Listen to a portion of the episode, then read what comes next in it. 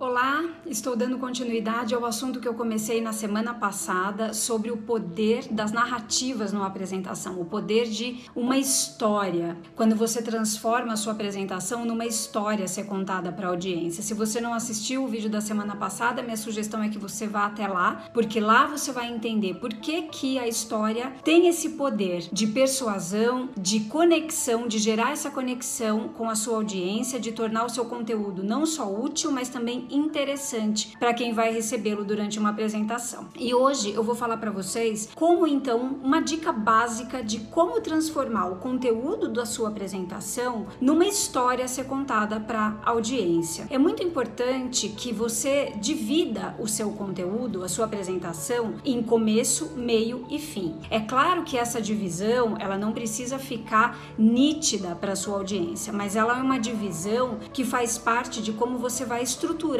o seu conteúdo. E dessa forma, o seu conteúdo, na hora de você apresentar, o seu conteúdo terá uma sequência que, além de lógica e que vai facilitar a compreensão da audiência em relação àquilo que você está apresentando, vai também trazer uma leveza, vai trazer esse ar de história que está sendo contada. Tatiana, mas eu apresento só conteúdos muito técnicos, numéricos, com gráficos, não tem problema. Qualquer apresentação de qualquer tema com qualquer objetivo, pode ser uma história contada para sua audiência. Então, eu vou dividir a minha apresentação em começo, e aí eu preciso trazer algum elemento que chame a atenção dessa audiência, que desperte a atenção da audiência e mais do que isso, desperte na audiência vontade de prestar atenção em você. Então, o efeito é como se você chegasse e desse um tapa e chamasse atenção, né? Desse uma palma assim e chamasse a atenção dessas pessoas. Todo mundo para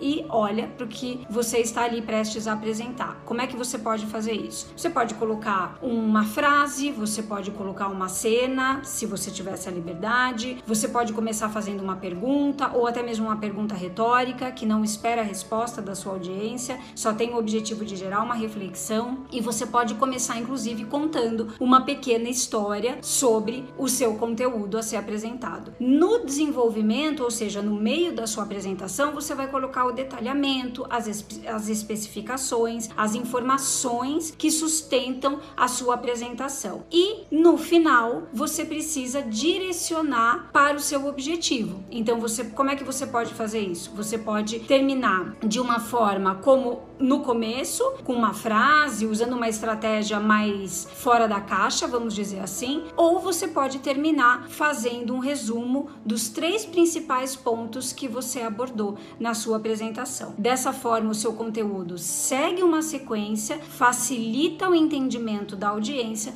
e ainda assim se torna mais interessante no formato de uma história.